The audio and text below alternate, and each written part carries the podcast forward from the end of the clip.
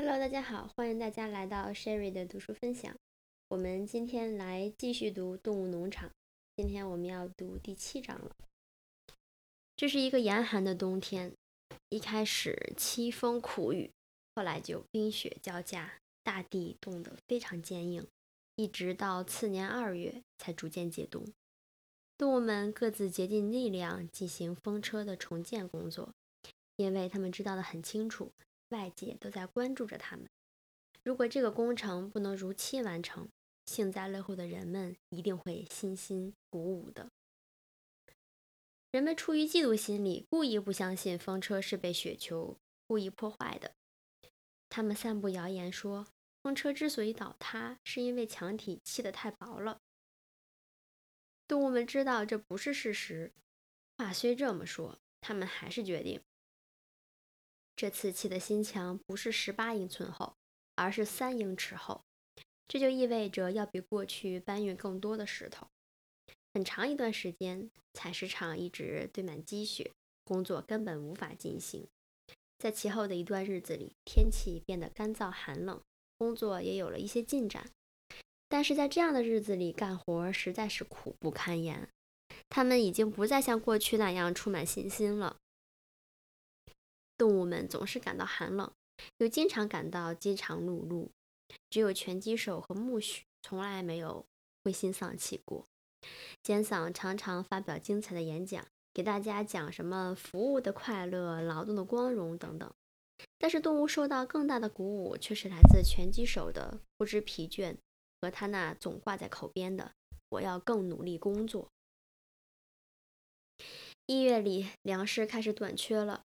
动物们的谷谷类饲料定量急剧减少，据宣布说将发给大家一些额外的马铃薯口粮作为补充。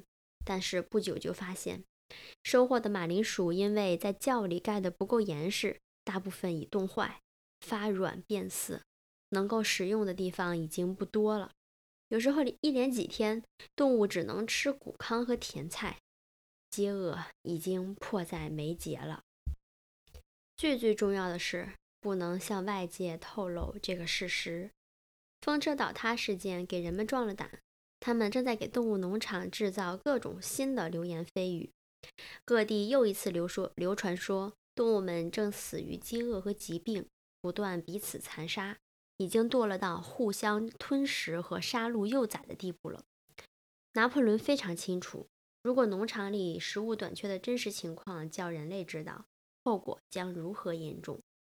因此，他利用温佩尔先生传播出一些相反的印象。在此之前，温佩尔每周来农场，动物们同差很少，或者是根本没有接触。现在，拿破仑却挑选出一些动物，大多是绵羊，叫他们在温佩尔听得到的距离议论口粮已经增加的事。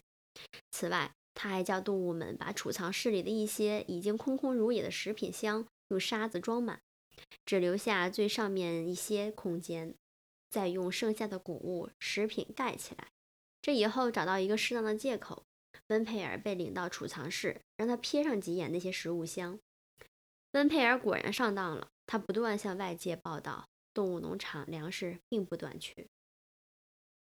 尽管这样，到了一月底，事情已经变得非常明显，动物农场非得从什么地方再弄些粮食不可了。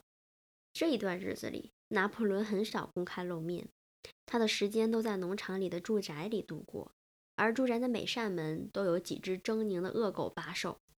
拿破仑偶偶然露面也极有威势，六只大狗作为随从，把他紧紧围在正中。任何动物如果走得太近，那些狗就会咆哮起来。拿破仑常常不参加星期日上午的聚会，他有什么命令颁布，都是通过其他的一口猪。通常是通过尖嗓。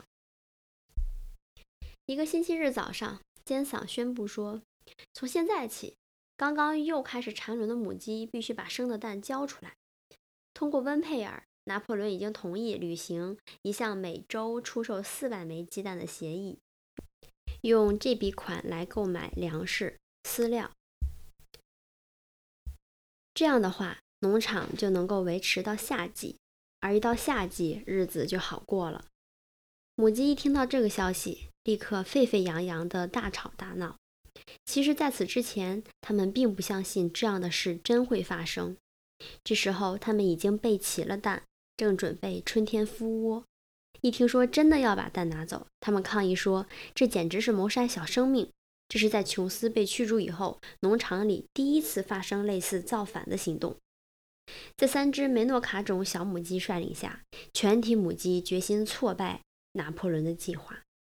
他们的做法是飞到船子上下蛋，让蛋落到地上摔个粉碎。拿破仑迅即做出无情的反击。他下命令停止发放母鸡的口粮，并对任何敢于以粮食接济母鸡的动物，哪怕只给母鸡一粒谷子，也要处以死刑。他吩咐那几只狗监督执行此项命令。母鸡们坚持反抗了五天，最后还是被迫投降，乖乖地回到自己的鸡窝里去了。在此期间，共有九只母鸡死掉，尸体都被埋在果园里。对外的说法是，这几只鸡死于球虫病。这件事并没有传到温佩尔的耳朵里。鸡蛋还是按期交付，一辆食品车每周一次到农场来把鸡蛋拉走。在整个这段期间，再没有谁见过雪球。谣言说，他正隐匿在邻近的两座农场之一，不是藏在梨林，就是藏在辖地里。拿破仑同其他农场主的关系这时已经有一些缓和了。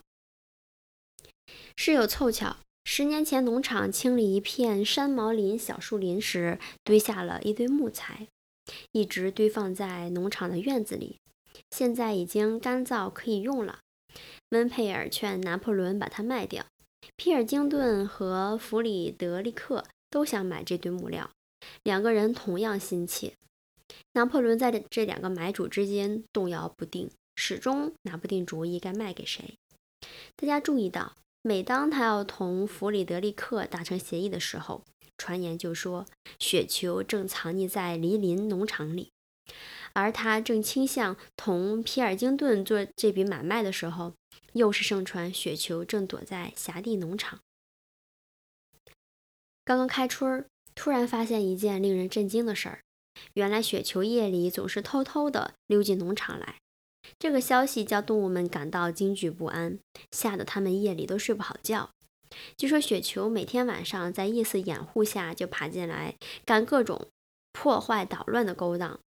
他偷走粮食，弄翻奶桶，打碎鸡蛋，破坏苗圃，咬烂果树的树皮。每逢农场里出了什么乱子，动物们都习惯地认定这又是雪球干了一件坏事儿。如果一块玻璃被打破了，或者一根下水管堵塞了，一定有动物站出来说这是雪球夜里跑进来干的。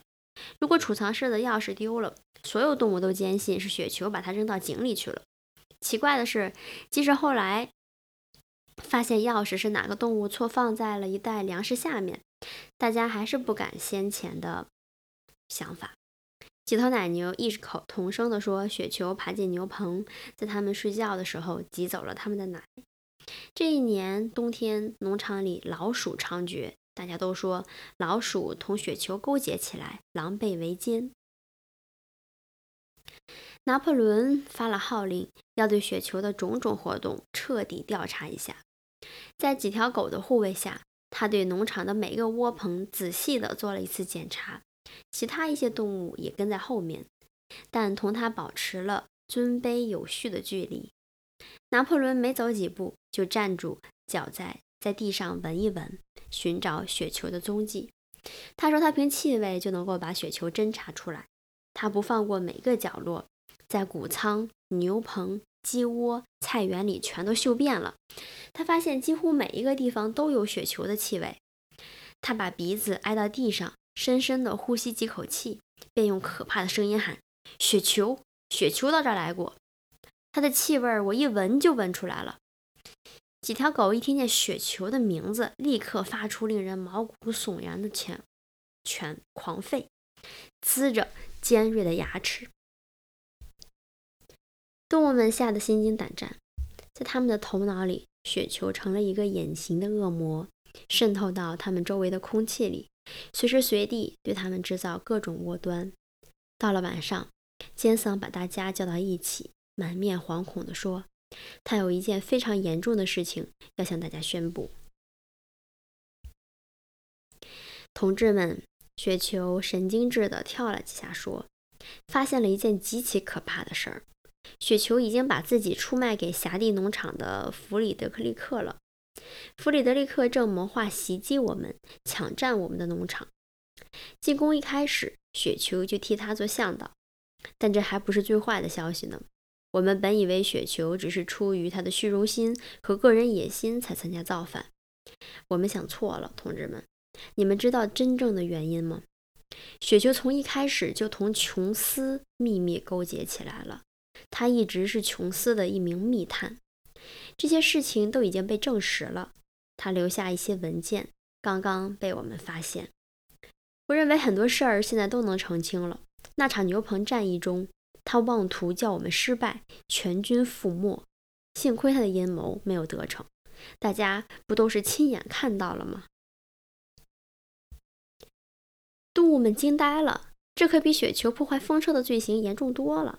但是他们一时还不能接受尖嗓的这个说法，因为他们都还记得，或者说他们自以为记得，曾经看到雪球在牛棚战役中走在大家前头冲锋陷阵的情况。他如何在每个关键时刻重新整顿队伍、鼓舞士气，甚至在琼斯的枪弹打伤他脊背的时候，也一点没有退缩。一开始，他们记忆中的这些场景叫他们很难接受雪球站在琼斯一边的说法，甚至很少提问题的拳击手也感到迷惑不解。他在地上卧下来，两条腿蜷曲在身子底下，闭上眼睛，绞尽脑汁地想把思路理清。我不相信，他说，雪球在牛棚战役里战斗得非常勇敢，我亲眼看到了。咱们不是马上就授予他一级动物英雄勋章了吗？那是我们犯了错误，同志，因为我们现在都弄清楚了，我们发现的秘密文件里什么都写得一清二楚，实际上是他在引诱我们走向毁灭。可是他负伤了，拳击手说，咱们都看见他在流血，这也是提前安排好的。尖桑喊道。琼斯的枪弹只不过擦伤了他的皮。要是你识字的话，我可以叫你看看他亲笔写的材料。根据他们的计谋，雪球在关键的时刻发出撤退的信号，把战场让给敌人。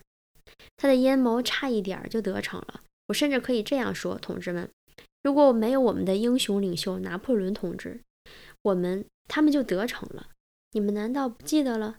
就在琼斯同他带来的一伙人闯进院子里的那一刻，雪球突然转身就跑，许多动物也就跟着他仓皇逃跑了。还有一件事，你们难道不记得了？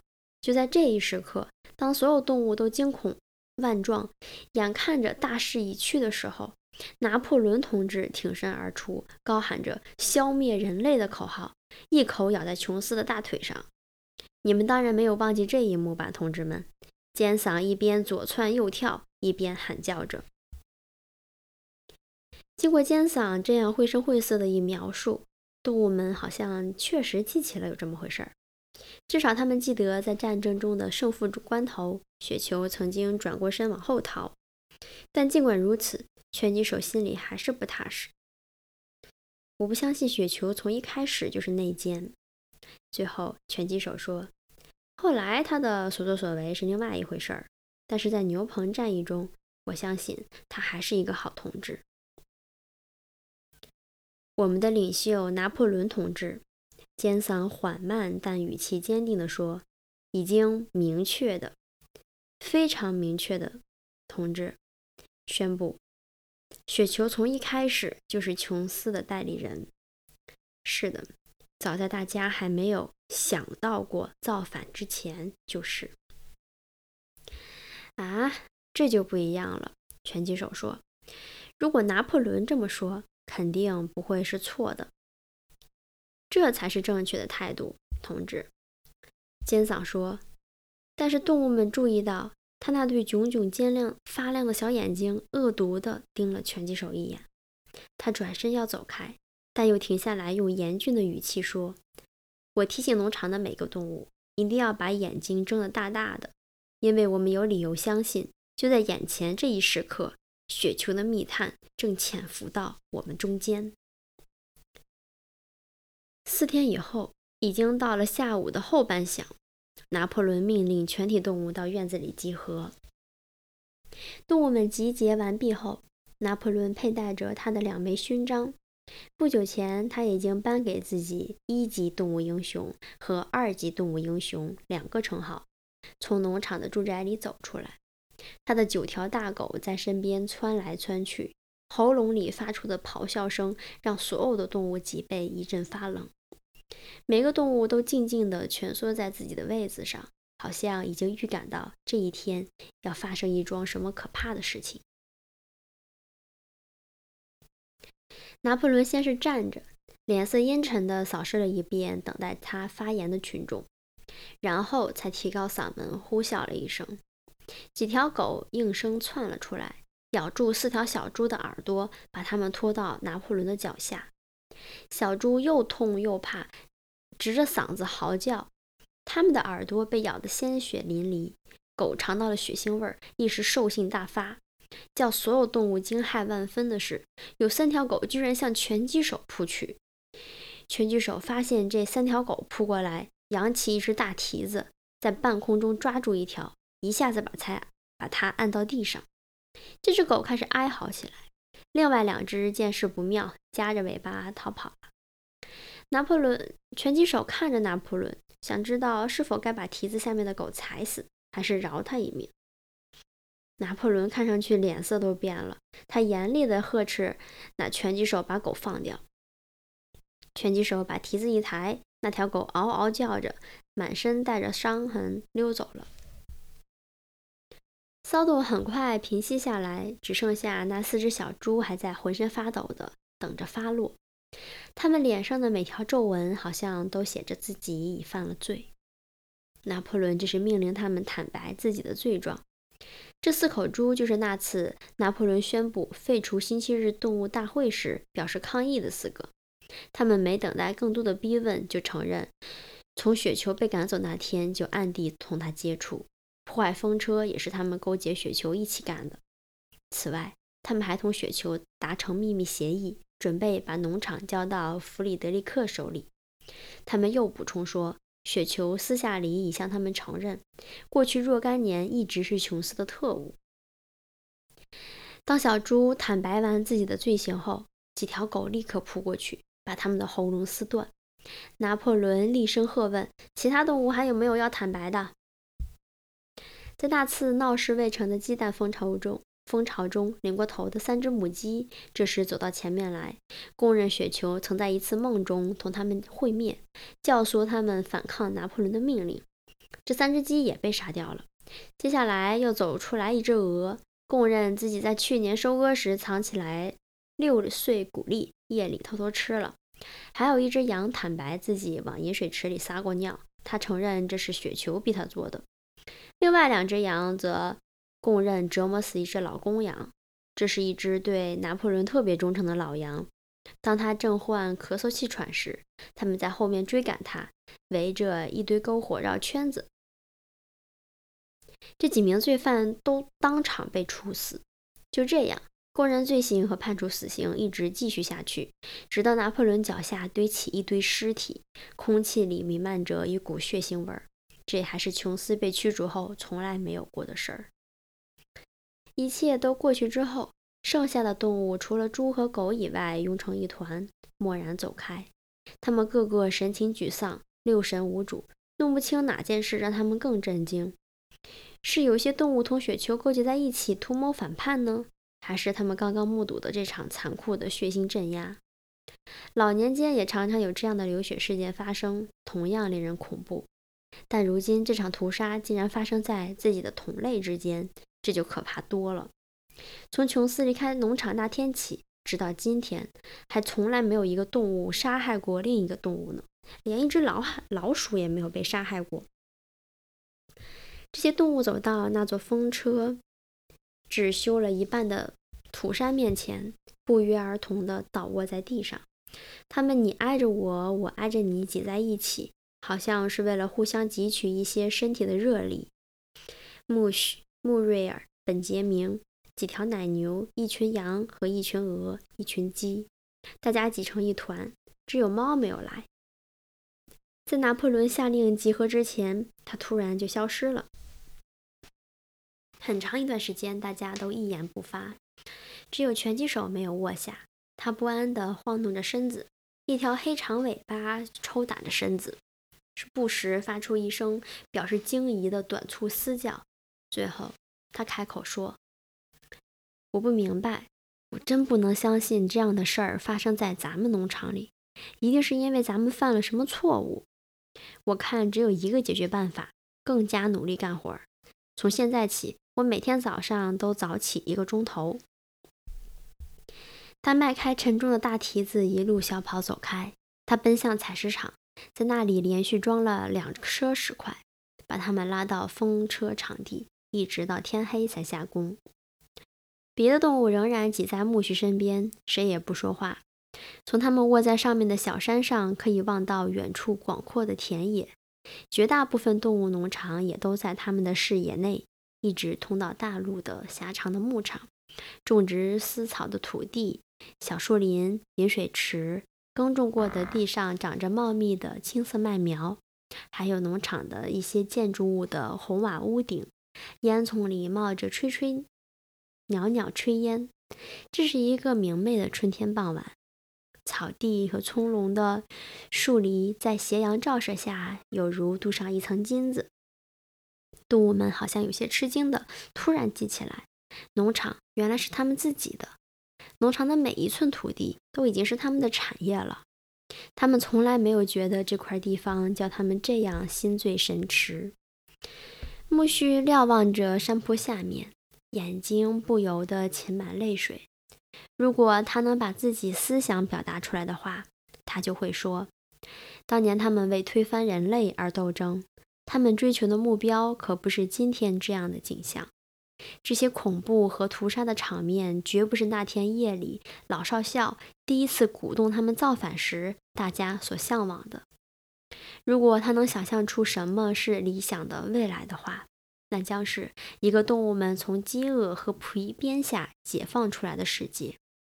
在这个世界里，动物一律平等，各尽所能，强者保护弱者。正像那天晚上少校讲话时，他自己曾用两只前腿护住一窝小鸭子那样。可是他不知道这是怎么回事儿。现在他们却生活在这样的日子里，人人都不敢把心里话说出来。恶狗咆哮着四处游荡，一些同志被迫招认犯了可怕的罪行，之后就在你眼皮底下被活活撕烂。莫许心里没有一点造反或者反抗的念头。他知道，即使像现在这样，他们的日子也比琼斯统治的日子好得多。另外，更重要的是，他们必须阻止人类卷土重来。无论发生什么事儿，他也必须忠贞不渝。他要努力干活，做好交给他的任务，接受拿破仑的指导。虽然这么想。他仍然觉得，他同别的动物心中期待的和为之辛苦劳动的，并不是现在的这种状况。流血流汗建造风车也好，顶着琼斯的枪子儿作战也好，都不是为了这个。这就是木须脑子里的思想，虽然他没有表达这种思想的言辞。最后，他觉得不妨用一首歌来代替自己无法找到的言辞，于是就开始唱起了。英格兰牲畜之歌来，坐在他身旁的别的动物也都跟着一起哼唱。他们唱了三遍，唱得异常和谐，只不过比过去缓慢哀伤。他们以前还没有这么唱过呢。动物们刚刚唱过第三遍，尖嗓就带着两条狗走过来。尖嗓神情严肃，好像有什么重要的事儿要说。他告诉他们，拿破仑下了特别指令，英格兰牲畜之歌被取缔了。从现在起，这首歌禁止再唱了。动物们大惊失色。为什么禁止？穆瑞尔问。不需要啦，同志。尖嗓冷冷地说：“英格兰牲畜之歌是一首造反的歌，造反现在已经完成了。今天下午处决了几个叛徒，就是最后的一幕。内部敌人、外部敌人都被击败了。在《英格兰圣树之歌》里，我们表达了一个对未来的更美好的社会的向往之情。现在这个社会已经建立起来，非常清楚，这首歌已经失去任何意义了。动物们虽然非常害怕，还有几个想要提出抗议，只不过就在这个时候，绵羊又开始像往常那样咩咩唱起“四条腿好，两条腿坏”来，而且一唱就唱了好几分钟，所以这个问题没能够进行讨论。就这样，在动物农场里再也听不到英格兰深处之歌的歌声了。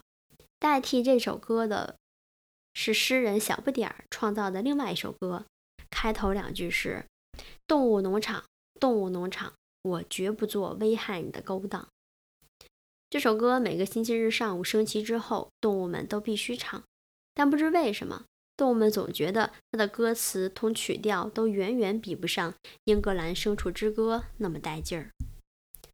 好的。第七章结束了，感谢大家收听，我们下期再见。